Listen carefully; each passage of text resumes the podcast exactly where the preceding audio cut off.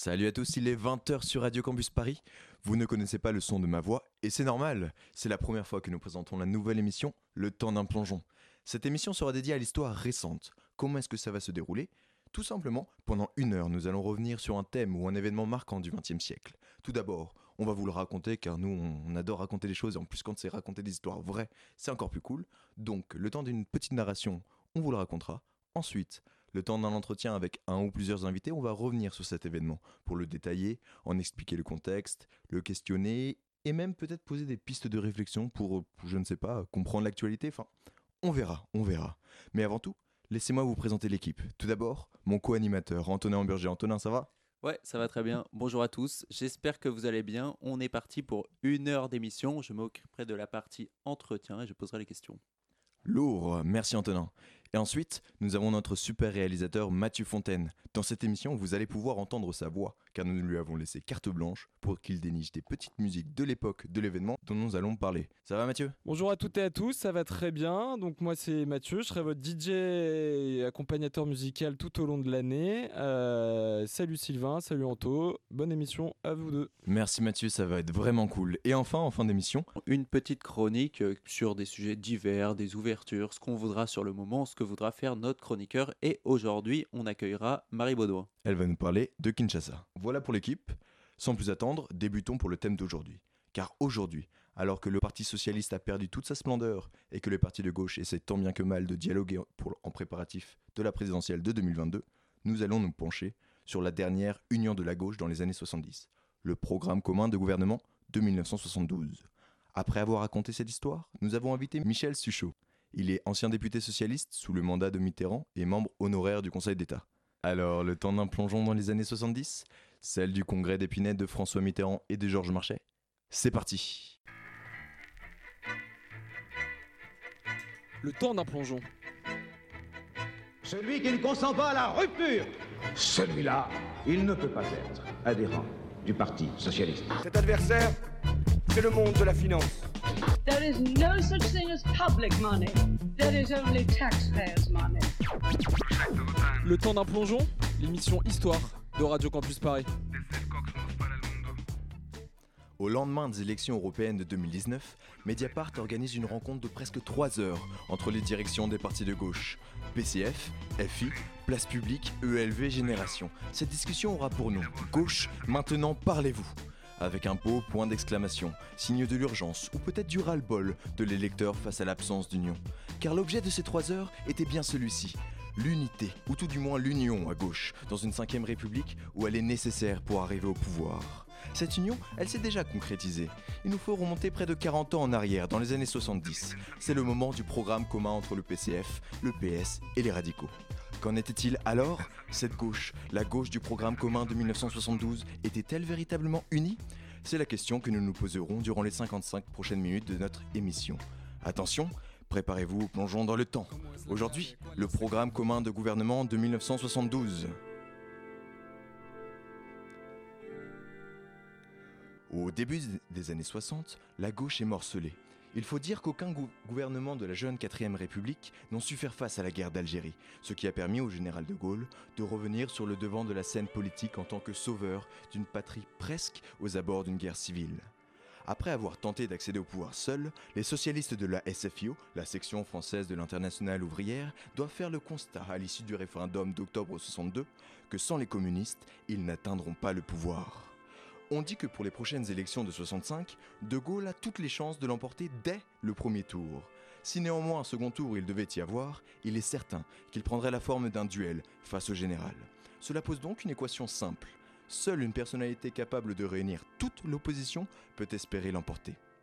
Dès 63, la machine électorale se met en marche. Après une vaine tentative de la SFIO, le candidat Gaston Defer se retire. La question se pose alors. Qui pourra donc le remplacer? Du côté du Parti communiste français, le PCF, on a toujours condamné l'élection du président au suffrage universel direct, aussi répugnent-ils à l'idée de, de soumettre leur propre candidat. Mais ils sont tout aussi peu enclins à soutenir un candidat de la SFIO. En effet, celle-ci étant le second parti de gauche en termes électoraux, elle reste leur grande rivale, et il n'est pas question d'apparaître comme son subordonné. Quelqu'un, quelqu'un avait très bien compris ses rouages politiciens et il comptait s'en servir. Ce quelqu'un, il n'avait jamais été communiste, et s'il était membre de certains clubs politiques socialistes, il n'était pas membre de la SFIO. Ainsi, sans grand parti politique derrière lui, les deux partis de gauche ne le jugeaient que peu dangereux. Ce quelqu'un, c'est François Mitterrand. Sa candidature provient d'une initiative purement personnelle, c'est tout du moins ce que raconta l'histoire alors. Toujours est-il que le PCF et la SFIO lui octroient instantanément leur soutien en septembre 65, heureux de sortir de l'impasse la tête haute.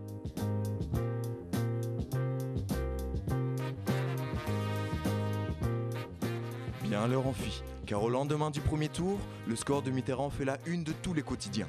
De Gaulle mis en balotage, peut-on lire dans La Voix du Nord, L'Humanité et bien d'autres. En effet, le général de Gaulle, pour le premier scrutin un suffrage universel direct qu'il avait lui-même instauré dans la Ve République dont il était l'auteur, après les événements de la guerre d'Algérie et l'attentat du petit Clamart qui, pensait-on, l'avait transformé en héros national, le général de Gaulle est obligé de se soumettre à un second tour. Cette élection de 65 est une grande victoire pour les partis de gauche. Elle marque les esprits en ce qu'elle dit une première fois aux militants. Si vous vous unissez, vous pouvez réussir. Mais, quatre ans plus tard pourtant, pour l'élection présidentielle de 69, les politiciens n'arrivent pas à renouveler l'alliance. Chacun décide donc de faire cavalier seul. Et les résultats tombent, cruels, comme si la science politique était mathématique. Aucun des partis de gauche ne parvient au second tour. Les communistes, eux, s'en tirent honorablement avec 21% des voix. Mais Gaston Defer et la SFIO semblent s'enfoncer de manière abyssale avec 5% des suffrages.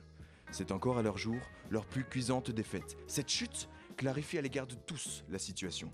En 5ème République, pour conquérir le pouvoir, il faut s'unir.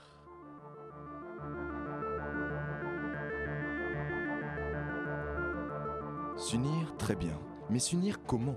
C'est vrai, on ne le dirait pas comme ça, mais cette question est d'une très grande importance pour la suite de l'histoire. Depuis 69, au sein du Parti socialiste, la nouvelle structure créée sur la dépouille de la SFIO, deux écoles sont en lutte. Certains, Guy à leur tête, rêvent d'une fusion idéologique du socialisme et du communisme par achèvement d'âpres discussions et débats, notamment quant à la position à avoir vis-à-vis de l'URSS. François Mitterrand, lui, n'est pas de cette école. Il n'est pas communiste. Qu'était-il? Le personnage a ses multiples ambiguïtés. Mais il sait une chose. Sans l'appui du PCF, il n'a aucune chance d'être élu président de la République. Alors, au contraire des monétistes, son combat à lui sera donc celui d'une alliance seulement pragmatique avec le PCF pour un gouvernement commun sans fusion idéologique. Cette bataille, car c'en est une, va se dérouler durant trois jours de juin 71, au moment du fameux congrès d'Épinay. À son issue, François Mitterrand détrône les anciens cadres de la SFIO et s'impose à la tête du Parti socialiste en s'appuyant sur la gauche radicale portée par la voix de Jean-Pierre Chevènement. Un coup de maître politique. L'objectif décidé à Épinay n'est donc pas la fusion du PS et des communistes, mais bien l'entente froide sur un programme commun de gouvernement. L'union sans l'unité, comme l'affirmeront les historiens.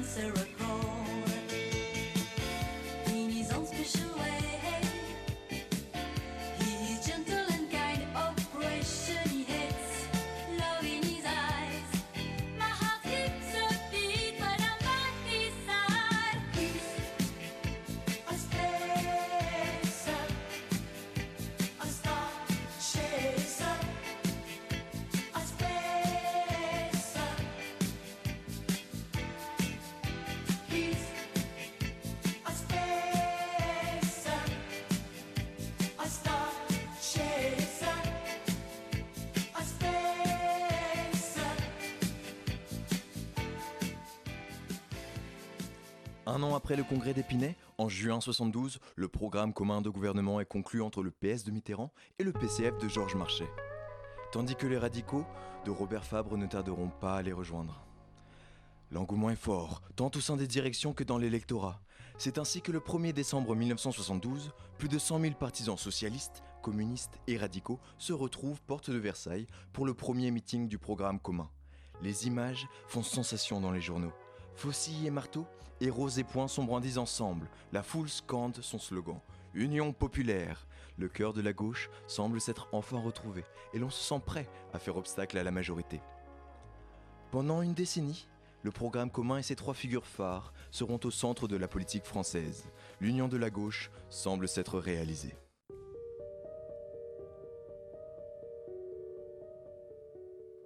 Le fait qu'ils soient trois, Fabre, Marchais et Mitterrand, à la tête de cette union, signifie tout de même une chose. Les partis ayant ratifié le programme commun n'ont pas disparu. Pourtant, leur électorat tend à se mélanger et leurs adhérents militent maintenant souvent ensemble. Se pose donc la question suivante à qui profite l'accord? Et oui, car si les électeurs voient l'alliance comme l'unité tant attendue des partis de gauche, il n'en est pas de même au sein des appareils partisans. Au contraire. Vous vous rappelez, nous avons parlé de la rivalité entre le PS et le PCF. François Mitterrand, au lendemain de la conclusion du programme commun, a dit à ses partisans socialistes Notre objectif est de refaire un grand parti socialiste sur le terrain occupé par le Parti communiste. En somme, prendre l'électorat du Parti communiste. Lors des législatives de 73, le PCF arrive encore en tête, mais le PS, dont on peut rappeler qu'il était à 5% lors des présidentielles de 69, atteint les 20% cette année-là. Il n'est plus qu'à deux points des communistes. Puis 2074, l'inversion. Tout commence le 2 avril 74. Bien que prévisible en raison de sa maladie, l'annonce tombe comme un coup de tonnerre. Pompidou est décédé. Deux ans avant la fin du septennat, une nouvelle élection présidentielle, précipitée peut-être, va avoir lieu. Mitterrand se porte rapidement comme candidat unique de la gauche. Pris de court peut-être, Georges Marchais et le PCF, ainsi que les radicaux de gauche, le soutiennent. Les Français et les Françaises apporteront leur voix au candidat commun de la gauche, à François Mitterrand. Vive Vive le programme commun Vive le programme commun de la gauche unie. Vive l'union du peuple de France. En avant pour le succès de François Mitterrand. Ce soutien va être considéré par les électeurs qui, rappelons-le, appellent à une unité de la gauche dépassant les clivages partisans comme la démonstration que le chef de cette grande gauche est François Mitterrand. La gauche unifiée a donc un programme, le programme commun, et son leader. Et la déception marquée par la victoire sur le fil de la droite de Valéry Giscard d'Estaing n'est pas de longue durée. L'électorat socialiste et communiste ont maintenant la certitude que la stratégie du programme commun peut fonctionner.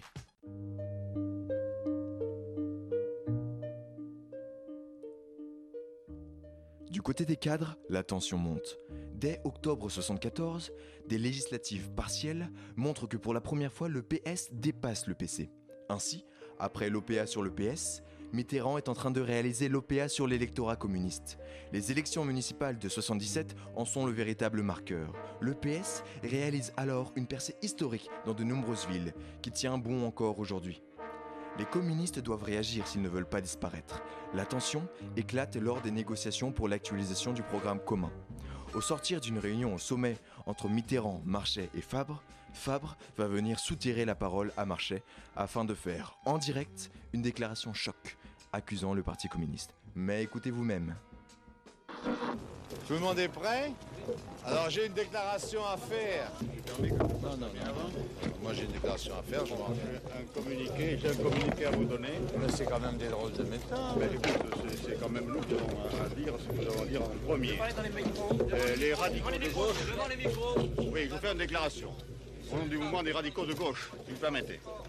Les radicaux de gauche ont participé à cette réunion au sommet il regrette de constater que le Parti communiste a maintenu ses nouvelles propositions, bouleversant les principes et les équilibres sur lesquels avait été fondé le programme de 1972. Dans ces conditions, la délégation du MRG estime, dans l'intérêt même de la gauche, que l'actuelle réunion au sommet ne peut se poursuivre.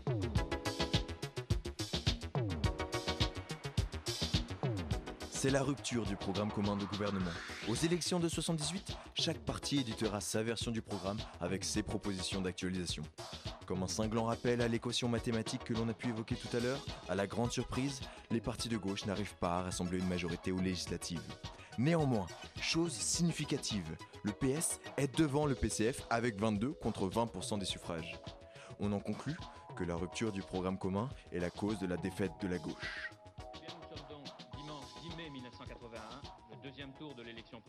Nous vivons ensemble un moment décisif. Dans quelques secondes, effectivement. 15 secondes, euh, 25 secondes, pardon. 20 Soyons à l'heure. Dans quelques secondes, vous allez 20 connaître le nom du président de la République. Dans tous les états-majors, un peu partout, dans tous 15 les foyers, secondes. on attend ce résultat. Effectivement, vous l'aurez à l'heure précise. 10 secondes. 5, 4, 3, 2, 1. François Mitterrand est élu président de la République. Nous répétons donc, estimation C2 et Welbull, Monsieur François Mitterrand est élu président de la République, 51,7%, Valéry Giscard d'Estaing, 48,3%.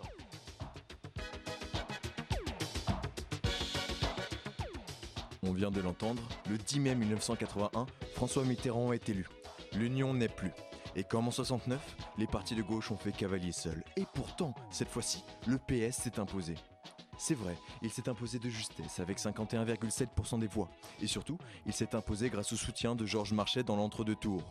Alors que s'est-il passé?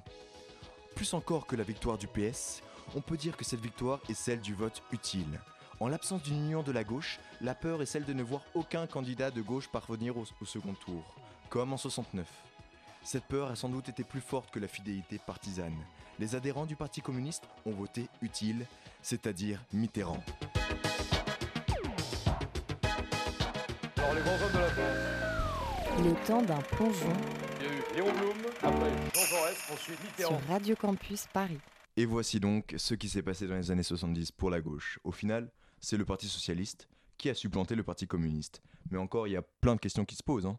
Et par exemple, on peut se demander, est-ce que les cadres des partis, ils ont réellement joué le jeu de l'union ou est-ce que simplement ils avaient leur propre stratégie électorale?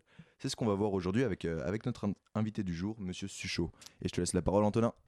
Et oui, c'est venu le temps de poser ces questions dans, cette, dans cet entretien.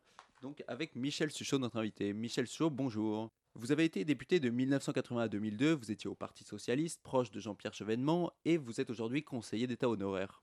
D'abord, euh, qu'est-ce que vous avez pensé de, de ce qu'on a dit, de cette narration? Bien, écoutez, cette narration correspond euh, assez bien, je dirais, aux, aux événements.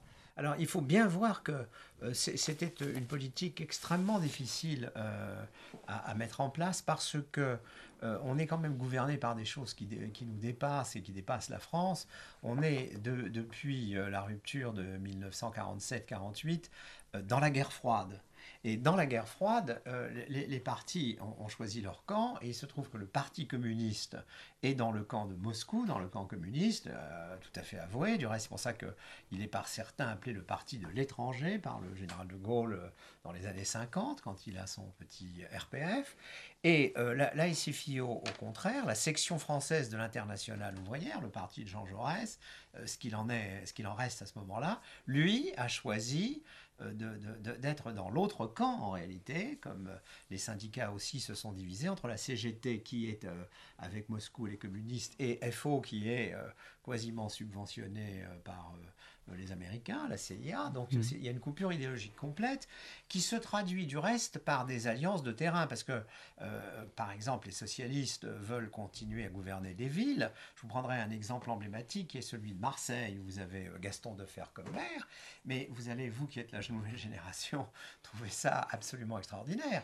Qui est pendant toute la période de la guerre froide l'adjoint le premier adjoint de Gaston Defer à la mairie de Marseille, c'est un certain Jean-Claude Godin, qui est aujourd'hui le, maire de droite de Marseille depuis, depuis trois mandats. Par conséquent, les socialistes gouvernent un tas de villes avec les centristes, avec le MRP, Euh, et par conséquent, il, y a beaucoup de gens au Parti socialiste, des maires, des élus, des grands élus, euh, qui, n'ont pas du tout envie de changer ces alliances et, Mm. de se mettre à, à- Parce que évidemment, si on fait une alliance avec les communistes pour le gouvernement de la France, on ne peut plus rester avec des, des- des UDF, des centristes, des MRP dans les villes. Il y a, il y a- il y a un problème, de, il y a un problème, si vous voulez, de cohérence. Donc ils comprennent bien qu'ils vont en réalité euh, être amenés à à changer de, de manière de faire. Et c'est pourquoi le, le débat à l'intérieur de la SFIO est un débat extraordinairement violent et que le congrès d'Épinay est très important parce que c'est là que...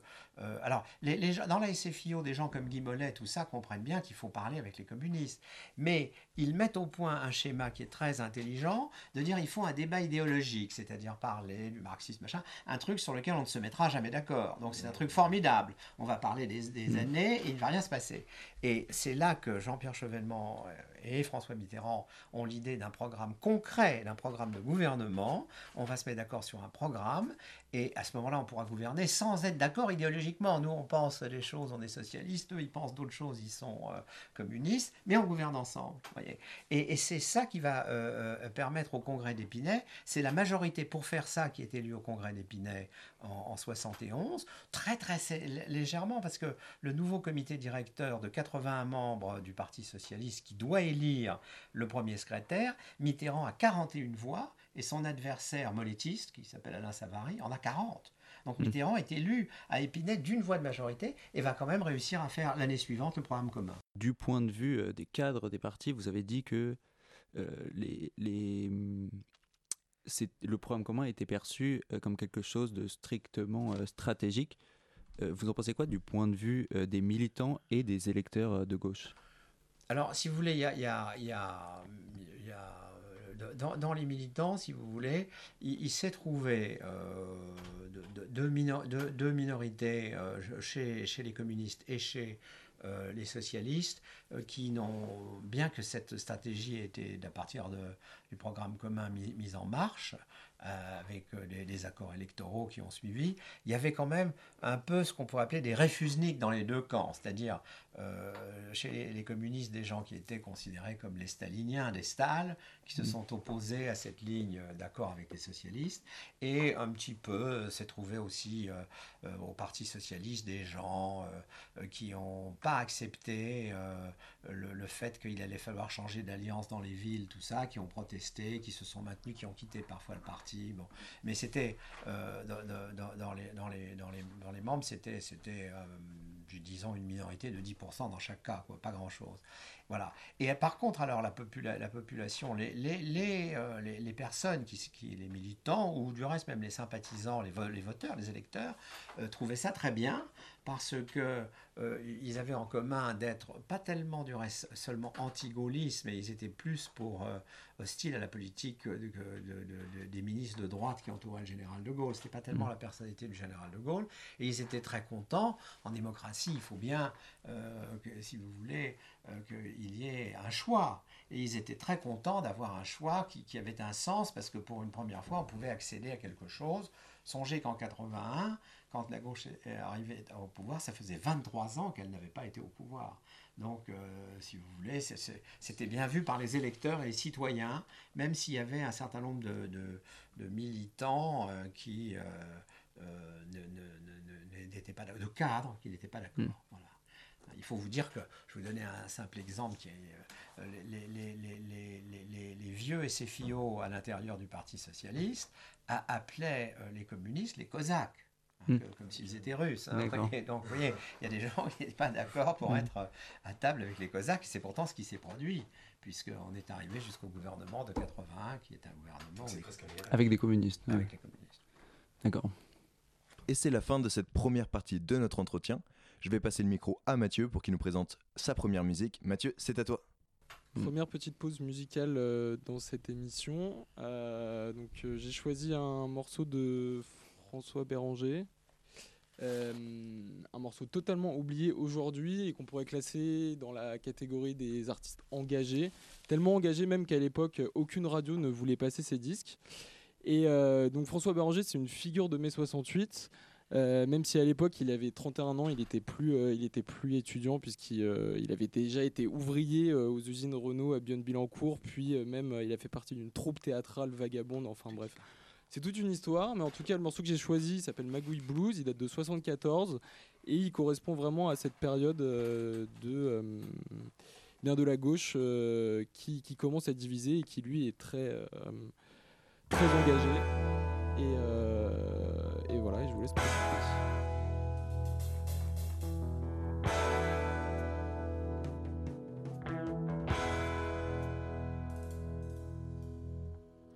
17 ans et même parfois avant, on a droit au grand carnaval. Au carnaval de la magouille, au grand défilé des embrouilles. C'est tellement pitonnant que ça en devient consternant.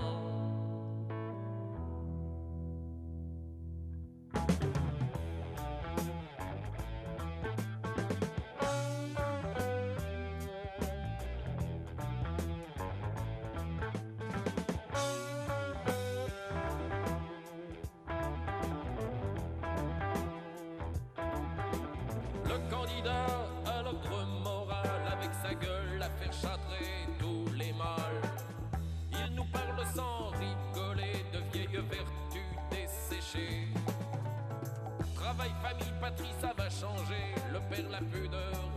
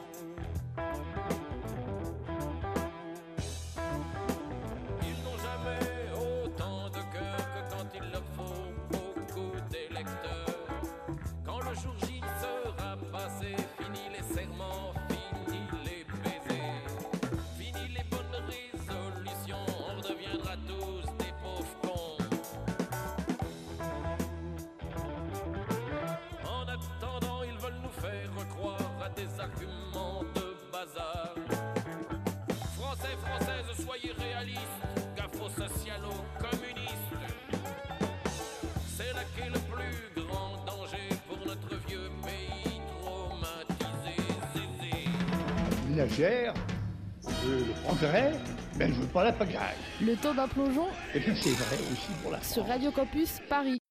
Nous sommes toujours pour cet entretien avec Michel Suchot. Est-ce que, donc, selon vous, il y avait du sens du point de vue idéologique à l'idée d'un programme de gouvernement commun à des socialistes et des communistes euh, tel que l'idéologie était dans les partis à ce moment-là? Euh, franchement, le, le- justement, je, je dirais que euh, le, le programme commun n'est pas euh, un, programme euh, qui suit euh, une idéologie des socialistes ou une idéologie des communistes. Je, dirais même, du reste, qu'est-ce que l'idéologie euh, des uns et des autres euh, en 71 ou en 72 Est-ce que euh, les communistes euh, euh, vous savez, on est, on est à Moscou, c'est Brejnev qui est au pouvoir, que les Russes appellent aujourd'hui les 30 ans de glaciation. Quelle est l'idéologie de ce brave garçon qui parle 4h30 euh, euh, chaque année au Congrès pour raconter le programme du gouvernement Quelle est la véritable idéologie de ce qui reste de la SFIO, euh, qui euh, a été élu pour faire la paix en Algérie le 2 janvier 56 et qui a, décidé le mois suivant de poursuivre la guerre? C'est la politique de Guy Mollet. Quelle est l'idéologie de ces gens-là? J'en sais rien. Donc, euh, je dirais, le programme commun, lui, a une certaine idéologie qui a rassemblé tout le monde parce que, essentiellement, d'abord, il y a euh, tout ce qui concerne la politique sociale, c'est-à-dire euh, tout- toutes sortes de mesures, euh, euh, la retraite à 60 ans, la revalorisation du SMIC, enfin des tas de choses qui sont des mesures euh, sociales, aussi des mesures qu'on pourrait appeler euh, euh, sociétales, comme l'abolition de la peine de mort, etc., pour euh, un certain nombre de gens euh, plutôt intellectuels, tout ça. Et puis, il y a aussi le grand contenu euh, de toute la politique des nationalisations, puisqu'on on décide à un moment que tout ce qui est euh, un peu important, il y a la liste du reste des nationalisations. Donc tout le monde se, se- se rallie à ça. Peut-être que les socialistes trouvent que c'est beaucoup et que les communistes trouvent que c'est pas assez, mais tout le monde est d'accord avec le, le- le programme commun euh, qui, est- qui a du reste un peu fusionné les, les- les deux programmes que- qu'avait fait l'EPS qui s'appelait Changer la vie et, et le PC qui avait improvisé un truc pour répondre à Changer la vie qui s'appelait Changer de cap. Donc c'est la fusion de tout ça. Tout le monde est derrière là-dessus. La chose n'est pas tellement idéologique, c'est un programme de gouvernement. On peut parler d'une des causes de la rupture du programme commun euh, comme de l'absence d'accord réel de fond entre les, les trois groupes qui ont, qui ont pris part. Est-ce que vous approuvez d'abord cette idée Euh, Est-ce que pour vous, il faudrait mettre la faute sur autre chose, euh, des causes plus importantes à cette rupture? Non, parce que moi, je, je vois euh, la rupture comme, euh, euh, là, là encore, pas du tout une, une rupture pour des raisons idéologiques, mais une, une rupture pour des raisons tactiques. Car le, en, signant le- le programme commun, les, deux partis, euh, les deux courants, parce que je, je compte les radicaux de gauche comme une euh, sorte d'annexe du, du- du PS en fait, hein, euh, les, les deux courants, disons, étaient d'accord pour arriver au coup pouvoir, mais n'avaient pas du tout l'intention d'y arriver de la même manière, parce que les communistes qui étaient beaucoup plus forts que les socialistes, et ceci depuis 1944, aux premières élections euh, de, de 44, les communistes ont fait 34,5% des Français. Alors là, ils ne sont pas rendus à 34%, euh, mais enfin, ils sont très forts. Les socialistes euh, euh, étaient globalement à 14-15, si vous voulez. Donc euh, les communistes euh, se, se disaient, bon, on, on- on les met devant parce que c'est plus rassurant pour les Français, etc. Euh, mais c'est nous qui exercerons la réalité du pouvoir. Et Mm. les socialistes eux-mêmes, en tout cas Mitterrand et d'autres, avaient euh, peut-être au départ l'idée de, compte tenu du rapport de force, ils étaient derrière les communistes, gouverner à part de moitié. Euh, mais, mais, mais très vite, puisque l'Alliance a, pr- a profité euh, aux socialistes, à François Mitterrand plus que euh, aux, communistes, très vite, ils, ont eu dans l'idée d'être le- les principaux tenants de la ligne, certes sur la base d'un programme arrêté en commun, mais les communistes, disons, à leur place, exerçant des responsabilités, mais, mais, mais secondaires.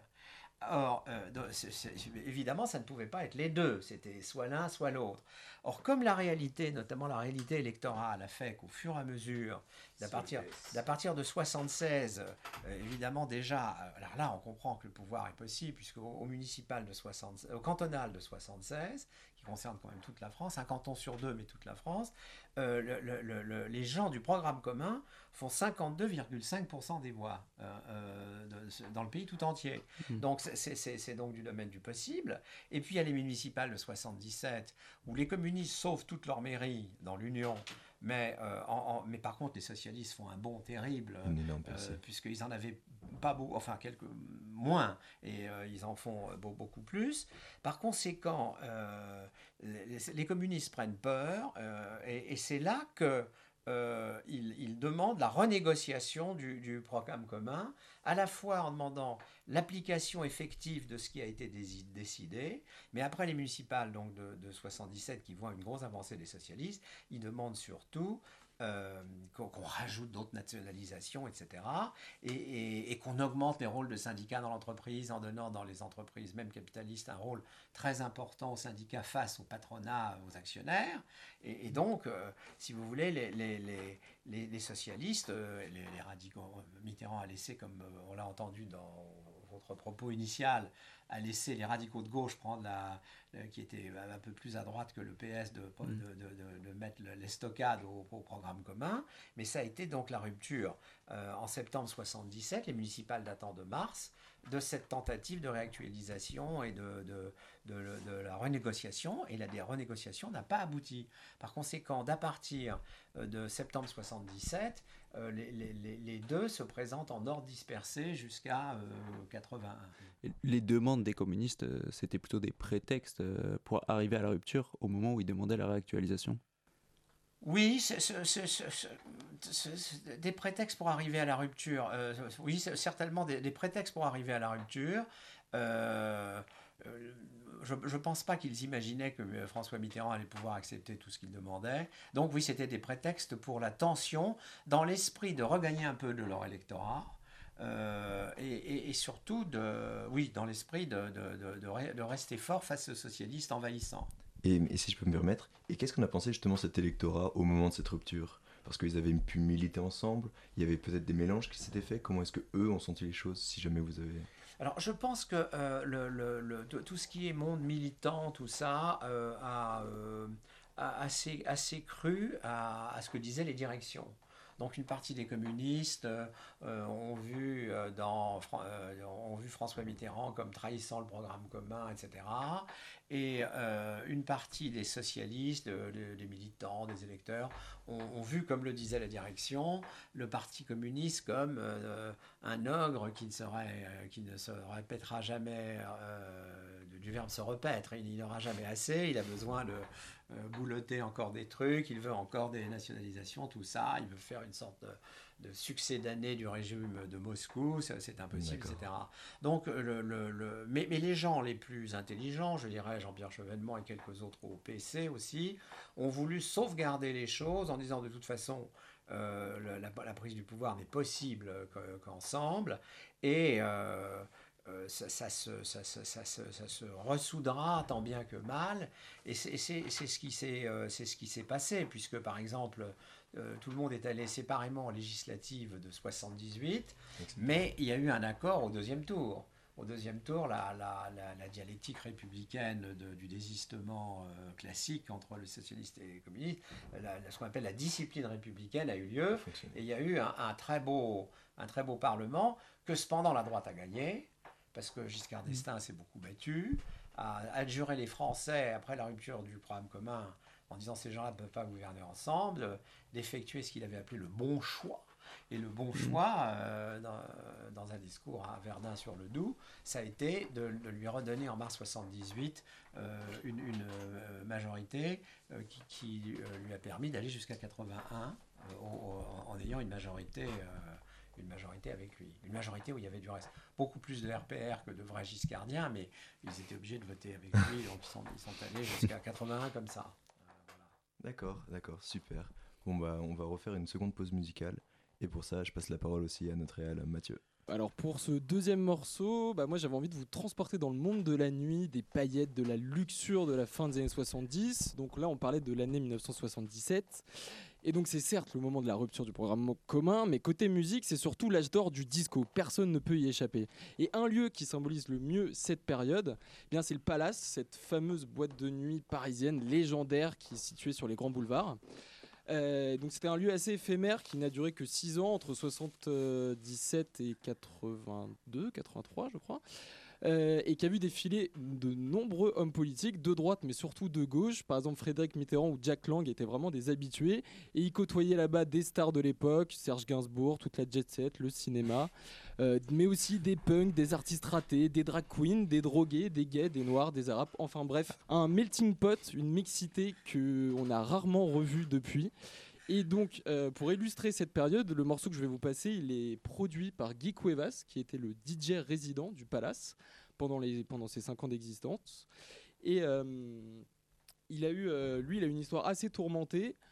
puisqu'il vient de Cuba et qu'il a fui la dictature, la dictature cubaine en 58. Et, et donc, je- si ça vous intéresse, je vous laisse aller voir son histoire, parce qu'elle est vraiment passionnante. Et pour l'instant, profitez. Thank you.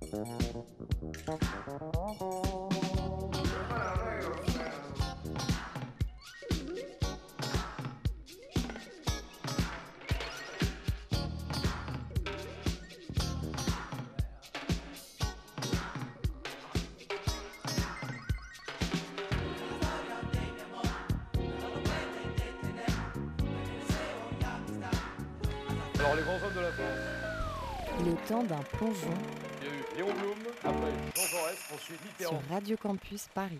Et on est toujours euh, pour cet entretien avec Michel Suchot. Donc on parlait de- du fait que la rupture du programme commun n'était pas idéologique, pas plus que ne l'était en fait sa conclusion. Les deux étaient plutôt stratégiques, si on peut dire. Donc qu'en est-il euh, du tournant de la rigueur? D'abord, est-ce que vous pourriez euh, définir un petit peu le tournant de la rigueur, dire ce que c'est, et ensuite euh, nous expliquer un peu comment on pourrait interpréter cet événement? Mais alors, euh, je, veux bien, mais je voudrais d'une phrase quand même euh, parler de la période qui va de la rupture du programme commun au tournant de la rigueur. Il y a, il y a quand même euh, L'élection. euh, comment on va à l'élection et qu'est-ce qui se passe à l'élection? Alors, comment on va à l'élection? C'est que chacun y va avec euh, ses idées, chacun publie sa version du programme commun, l'un avec une préface de Marchais, l'autre avec une préface de Mitterrand, etc. Euh, et puis, euh, à l'intérieur du Parti socialiste, Mitterrand est, est contesté par des gens plus centre-droit, plus européiste que, qu'il n'est lui-même, euh, c'est-à-dire les rocardiens qui commencent à dire euh, on a trop cédé aux communistes, ces gens-là, etc. Et profitant de la, de, la, de la dispute entre les communistes et les socialistes, ils en profitent pour dire euh, Mitterrand nous a trompés, il n'ira pas jusqu'au bout, etc. Et il y a un congrès très difficile au sein du Parti socialiste où les rocardiens auraient pu idéologiquement l'emporter, mais c'est Mitterrand qui l'emporte, toujours avec l'aide de Chevènement. Et la se gauche passe- radicale, donc? Oui, et la, et le- et la gauche au, au sein du PS, hein, Oui, c'est-à-dire c'est le le, c'est-à-dire que ça s'appelle le, congrès de Metz, et euh, le- les socialistes dé- décident d'écrire un, un programme socialiste euh, qui, que- qui est autour de- des idées euh, euh, comprendre, euh, vouloir agir, qui est un programme euh, confié à Chevènement, directeur des études, mais qui est beaucoup rédigé par euh, Régis Debray, beaucoup de, de la plume de Régis Debray. Et c'est sur cette base-là que va se passer l'élection de 81, euh, où Mitterrand est, est finalement élu. Il faut dire que les communistes ne lui ont pas fa- favorisé euh, le- parce que les, communistes n'avaient pas très envie, en fait, la direction, de le voir élu. Ils ont fait des affiches énormes. Oui, plein de communistes au gouvernement. Oui, avec Mitterrand, plein de communistes au gouvernement, mais qui étaient des, affiches pour faire peur, en réalité. Qui, officiellement étaient des affiches de soutien, mais qui en réalité étaient des affiches pour faire peur.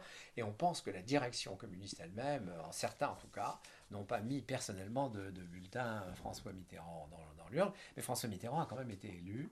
Euh. Et euh, avec, avec un million de voix d'avance, donc euh, comme Giscard, sept ans avant, l'avait battu avec 380 000 voix d'avance, c'était quand même Une victoire. C'était une victoire. Et, le, le- le- le- le- et il a tenu parole en ce sens que il a constitué un gouvernement avec Monroy sans les communistes pendant un mois, en attendant les législatives. Et quand euh, il a gagné les législatives avec 280 députés, les communistes en avaient 42 ou 3. D'accord. hein, là, il a, il a proposé quatre postes au gouvernement et ça a été les, les- les- les ministres fameux. Donc, euh, et il y a eu donc cette euh, période où, en fait, on, on appliquait le programme commun sous la forme de ce que Mitterrand avait préparé pour la campagne euh, présidentielle qui s'appelait les 110 propositions qui résumait en fait euh, les- les- le programme commun en propositions claires pour les Français, c'est-à-dire tant pour le. SMIC, tant voilà. Et, et- et- et le gouvernement nouveau euh, était chargé d'appliquer euh, le- les 110 propositions. Donc on, on discutait est-ce qu'on a, est-ce qu'on a mis, on a déjà réalisé la 96e qui est ceci ou pas, la- l'abrogation de la peine de mort, oui, c'est la 37e, elle est faite, voilà. Donc on a résumé comme ça jusqu'au tournant de la rigueur. D'accord. Elles, elles ont pas toutes été mises en place, Non. les 110 propositions? Non, non, mais euh, be- beaucoup. Les nationalisations ont été faites en 82, euh, avec alors là des difficultés terribles face à euh, la droite et, et même la droite euh, à l'intérieur du, du, corps de l'État. Parce que par exemple, euh, on a voté une loi de nationalisation très généreuse pour les actionnaires. Euh, pour vous dire, la, banque Worms qui était nationalisée, les, les- les- gens de la banque Worms ont donné un bal. euh, parce euh, ils, ils- avaient touché dans la loi de nationalisation, de nationalisation trois fois ce qu'ils s'attendaient, à- ce qu'ils auraient aimé, compte tenu de la manière dont ils valorisaient eux-mêmes leur entreprise sans la valoriser à la baisse. hein. Ils ont touché trois fois. Mais quelle ne fut pas leur surprise lorsque la droite a attaqué la loi de na- nat- nationalisation devant le Conseil constitutionnel celui-ci a estimé, euh, pour, pour parler comme les communistes, que le compte n'y était pas, parce que, euh, si vous voulez, la, la- la- la Déclaration des droits de l'homme et du citoyen dit que l'État peut prendre une propriété privée à, à la condition de donner une juste et préalable indemnité. Alors préalable, ça veut dire qu'on ne peut pas dire on va vous payer en 33 ans, comme on le fait dans les pays latino-américains. Il faut donner le, le fric, même si vous l'avez emprunté, mais il faut le donner. Euh, euh, mais juste, c'est la théorie du juste prix de saint Thomas d'Aquin qui date du XIIIe siècle, comme vous savez. Qu'est-ce que le juste prix? Alors donc, ça n'a pas été payé au juste prix. Il a fallu rajouter 10 milliards et demi de francs. Alors c'est chez, Worms, on était très désemparés parce qu'on avait déjà donné le bal. Qu'est-ce qu'on pouvait donner face à cet amoncellement de fric qui arrivait, allait arriver en plus? Donc vous voyez, ça c'était des difficultés pour le gouvernement terribles. Mais euh, je dirais, grosso modo, la, la politique a- le- le- la, la politique voulue a été euh, conduite et elle a été conduite avec des gens qui ont consigné tous les actes. Le ministre des Finances, c'était un certain Jacques Delors. Donc cette politique euh, qu'il a ensuite tant décriée, il a signé pendant 18 mois tous les décrets, tous les arrêtés, tous les, euh, ainsi que François Mitterrand qui a promulgué les lois. euh, voilà. hein, voilà. Et du coup, vous croyez pas que c'est une. Enfin, il y a eu une rupture par rapport au, au programme qui était là avant? Ou euh, est-ce qu'on peut parler d'autre chose? D'une euh, soumission à la marge du monde ou- Le- le- pour, le- pour analyser la rupture. Ouais. Alors, la, la- la rupture, euh, euh, elle, elle vient en, en réalité de. euh, elle, elle- elle vient de deux choses. D'abord, il faut bien voir quand même la, la situation internationale, parce que au moment même euh, où Mitterrand est élu en mai 81, euh, le, le 20 janvier 81, il y a un monsieur qui a été élu euh, aux États-Unis euh, le, le premier mardi de novembre précédent, qui, qui est, euh, qui est intronisé, ce que les Américains appellent inauguration. Et ce type-là s'appelle Ronald Reagan. Et c'est un quelqu'un qui veut entièrement libéraliser, euh, cesser toutes les réglementations, euh, euh, privatiser toutes les entreprises qui ne le sont pas aux États-Unis. Et puis, il a euh, une imitatrice de fer qui s'appelle Madame Thatcher à Londres. Il a une influence sur le gouvernement allemand parce que c'est Helmut Kohl qui, qui lui-même vient au pouvoir sur un, un peu la même ligne, d'une manière peut-être plus sobre, mais un peu la même ligne. Et par conséquent, la politique que, que fait le gouvernement français est totalement à contre-temps de, de- de ce que font toutes les, les, les, les, les, les, les, les- les- les- les grands, les grands euh, pays. Tout du moins au début du, du septennat. Euh, Oui, euh, ce que- et, et- euh, il a fait pendant 18 mois un certain nombre de choses, parce que là on est rendu à mars, c'est même 20 mois, puisqu'il est arrivé en mai 81, et là on est en, en mars euh, 83, et, finalement euh, on, on peut vo- voir ça comme un réalignement sur, sur, euh, plus modéré, parce que c'est un espèce de social-libéralisme, ça n'est jamais, il y a toujours eu des avancées sociales, du, ce que Martine Aubry appellerait maintenant le care c'est-à-dire euh, les infirmières, les, les aides-soignantes, Bon, mais, mais dans le cas d'une politique qui est, qui est ramenée au libéralisme. Alors euh, ça, c'est l'aspect euh, européen et mondial. L'aspect franco-français, c'est que au moment de faire ce virement, euh, ça, prend un aspect technique parce qu'il y a la question de savoir si la monnaie française va rester dans le serpent européen et donc s'aligner. Euh, sur ce sujet, il y a euh, en fait Mauroy et, et Delors. Et puis il y a l'idée de ceux qui disent bah, coupons avec le serpent, restons dans une monnaie nationale. Bien sûr, il faut la dévaluer, ce qui serait du reste la troisième fois pour le gouvernement de gauche, ce qui est beaucoup. C'est la ligne chevènement. Euh, et euh, finalement, Mitterrand hésite pendant 15 jours et il choisit euh, la, ligne de l'or Mauroy. Euh, voilà. Et alors là, il y a une année qui suit, qui est une année un peu ambiguë, parce que Mauroy reste Premier ministre, donc les Français ne savent pas vraiment bien si on a changé de politique, puisque c'est toujours le même Premier ministre.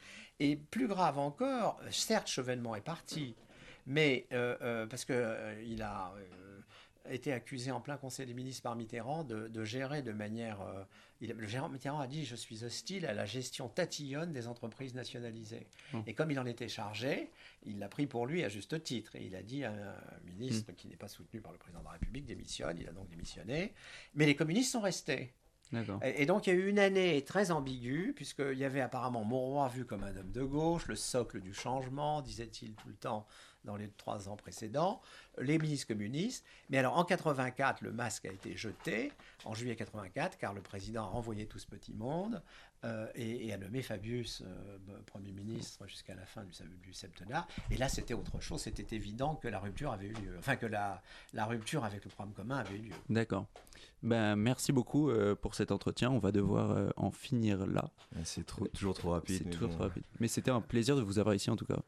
Ben, je vous remercie. Moi, c'était un plaisir de vous voir.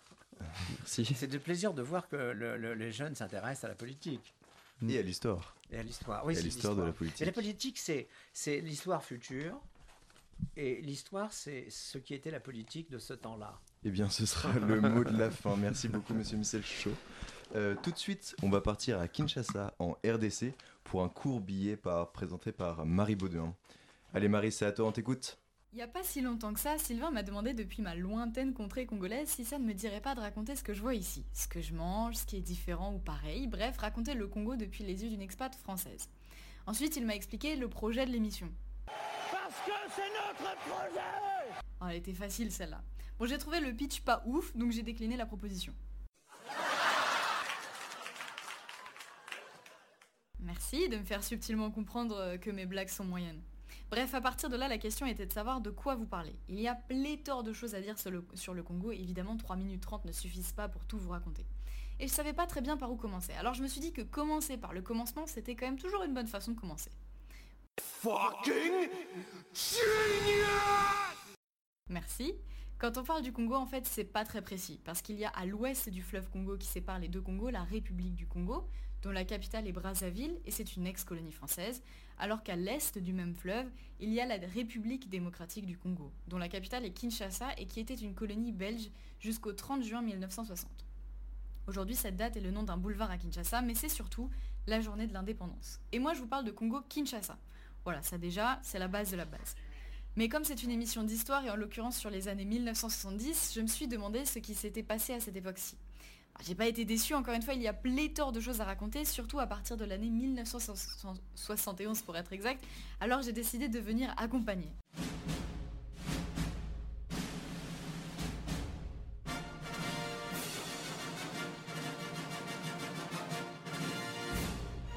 J'ai l'honneur, que dis-je, le privilège même, d'être accompagné par Marcus.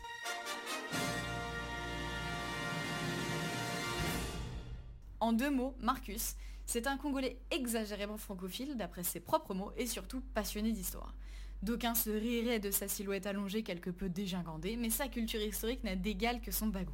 Alors je ne pouvais pas ne pas l'inviter à faire cette chronique avec moi. Bonjour Marcus. Bonjour Marie. Il se trouve justement que l'année 1971, comme on dit ici au Congo, est une année charnière pour le Congo, n'est-ce pas? Non, pas particulièrement. Juste qu'elle a permis aux Congolais de reprendre leur destin en main en voulant faire rayonner notre culture congolaise, tout en affirmant également notre africanité et que cette démarche s'est sordée malheureusement par une déroute. Mais à part ça, non, c'était une année normale. je plaisante bien sûr Marie. Bon, écoute. Euh, D'aucuns disent, et je partage cet avis, que la décennie 70 en général fut une année historiquement déterminante. Du moins, elle se voulait ainsi. Euh, mais l'issue euh, des événements qui suivirent précipita le pays dans un gouffre économique et social sans précédent. Et il y en a évidemment toujours des traces aujourd'hui. J'ai été très surprise d'entendre plus d'une personne me dire ici qu'il n'a plus de prénom. Comment ça c'est possible de ne plus avoir de prénom? Cela est dû à ce qu'on a appelé le recours à l'authenticité, prôné par le maréchal Mobutu, alias CCC Kokumbenu Azabanga, qui s'appelait en fait Joseph Désiré Mobutu. Alors l'authenticité, c'est un courant nationaliste qui a débuté en 71, qui s'est caractérisé entre autres par la volonté de recouvrer l'indépendance notamment économique vis-à-vis de la métropole comprend la Belgique, et le souci de faire rayonner et d'affirmer, comme je l'ai dit, la culture du Congo ou du Zaïre à l'époque. D'ailleurs, c'est à ce moment-là que le pays a cessé de s'appeler Congo pour devenir Zaïre. Donc, cette révolution également culturelle a eu pour effet l'abandon des prénoms occidentaux ou chrétiens pour laisser place aux noms provenant du patrimoine congolais ou zaïrois. C'est consécutivement à tout ça, Marie, que tu as rencontré des gens sans prénom. Mais alors comment on fait pour appeler quelqu'un? Si j'ai besoin de quelqu'un mais que ce quelqu'un n'a pas de prénom, je fais comment? Tu l'appelles simplement par son nom. En fait, le nom qui est euh, le nom congolais ici est composé de trois parties. Le nom, qui est généralement le nom de famille, le poste-nom, qui est plus ou moins singulier à un individu, et le prénom, qui est généralement occidental ou chrétien. Pour ceux qui n'ont pas de prénom, ils ont néanmoins encore leur nom et le poste-nom. Donc, Monsieur Ngoyi, euh, Monsieur Kamai ou Monsieur Kitenge suffit pour identifier quelqu'un. Donc si on prend l'exemple du président congolais, il s'appelle Félix Tshisekedi Chilombo. Félix c'est son prénom, Tshisekedi c'est son poste-nom et Chilombo c'est son nom. Dans l'idée, c'est ça, mais pour son cas, c'est plus compliqué. Mais ça, c'est une autre histoire. Merci Marcus. Merci Marie. À vous les studios Sylvain. Merci Marie pour cette ouverture en fin d'émission. Et c'est déjà la fin de ce numéro de LTUP, le temps d'un plongeon. Aujourd'hui, l'émission a été réalisée donc par Mathieu Fontaine, qui nous a également présenté ses musiques. Encore merci à notre invité Michel, Suchot, et merci à notre chroniqueuse Marie Bauduin. Je remercie également mon co-animateur Antonin Angurger. Si vous avez loupé notre émission, pas de panique, vous pouvez nous retrouver en podcast sur le site de Radio Campus Paris. Vous y trouverez aussi les sources sur lesquelles nous nous sommes appuyés pour faire cette émission. Et nous, on se retrouve dans un mois pour un nouveau numéro. Ciao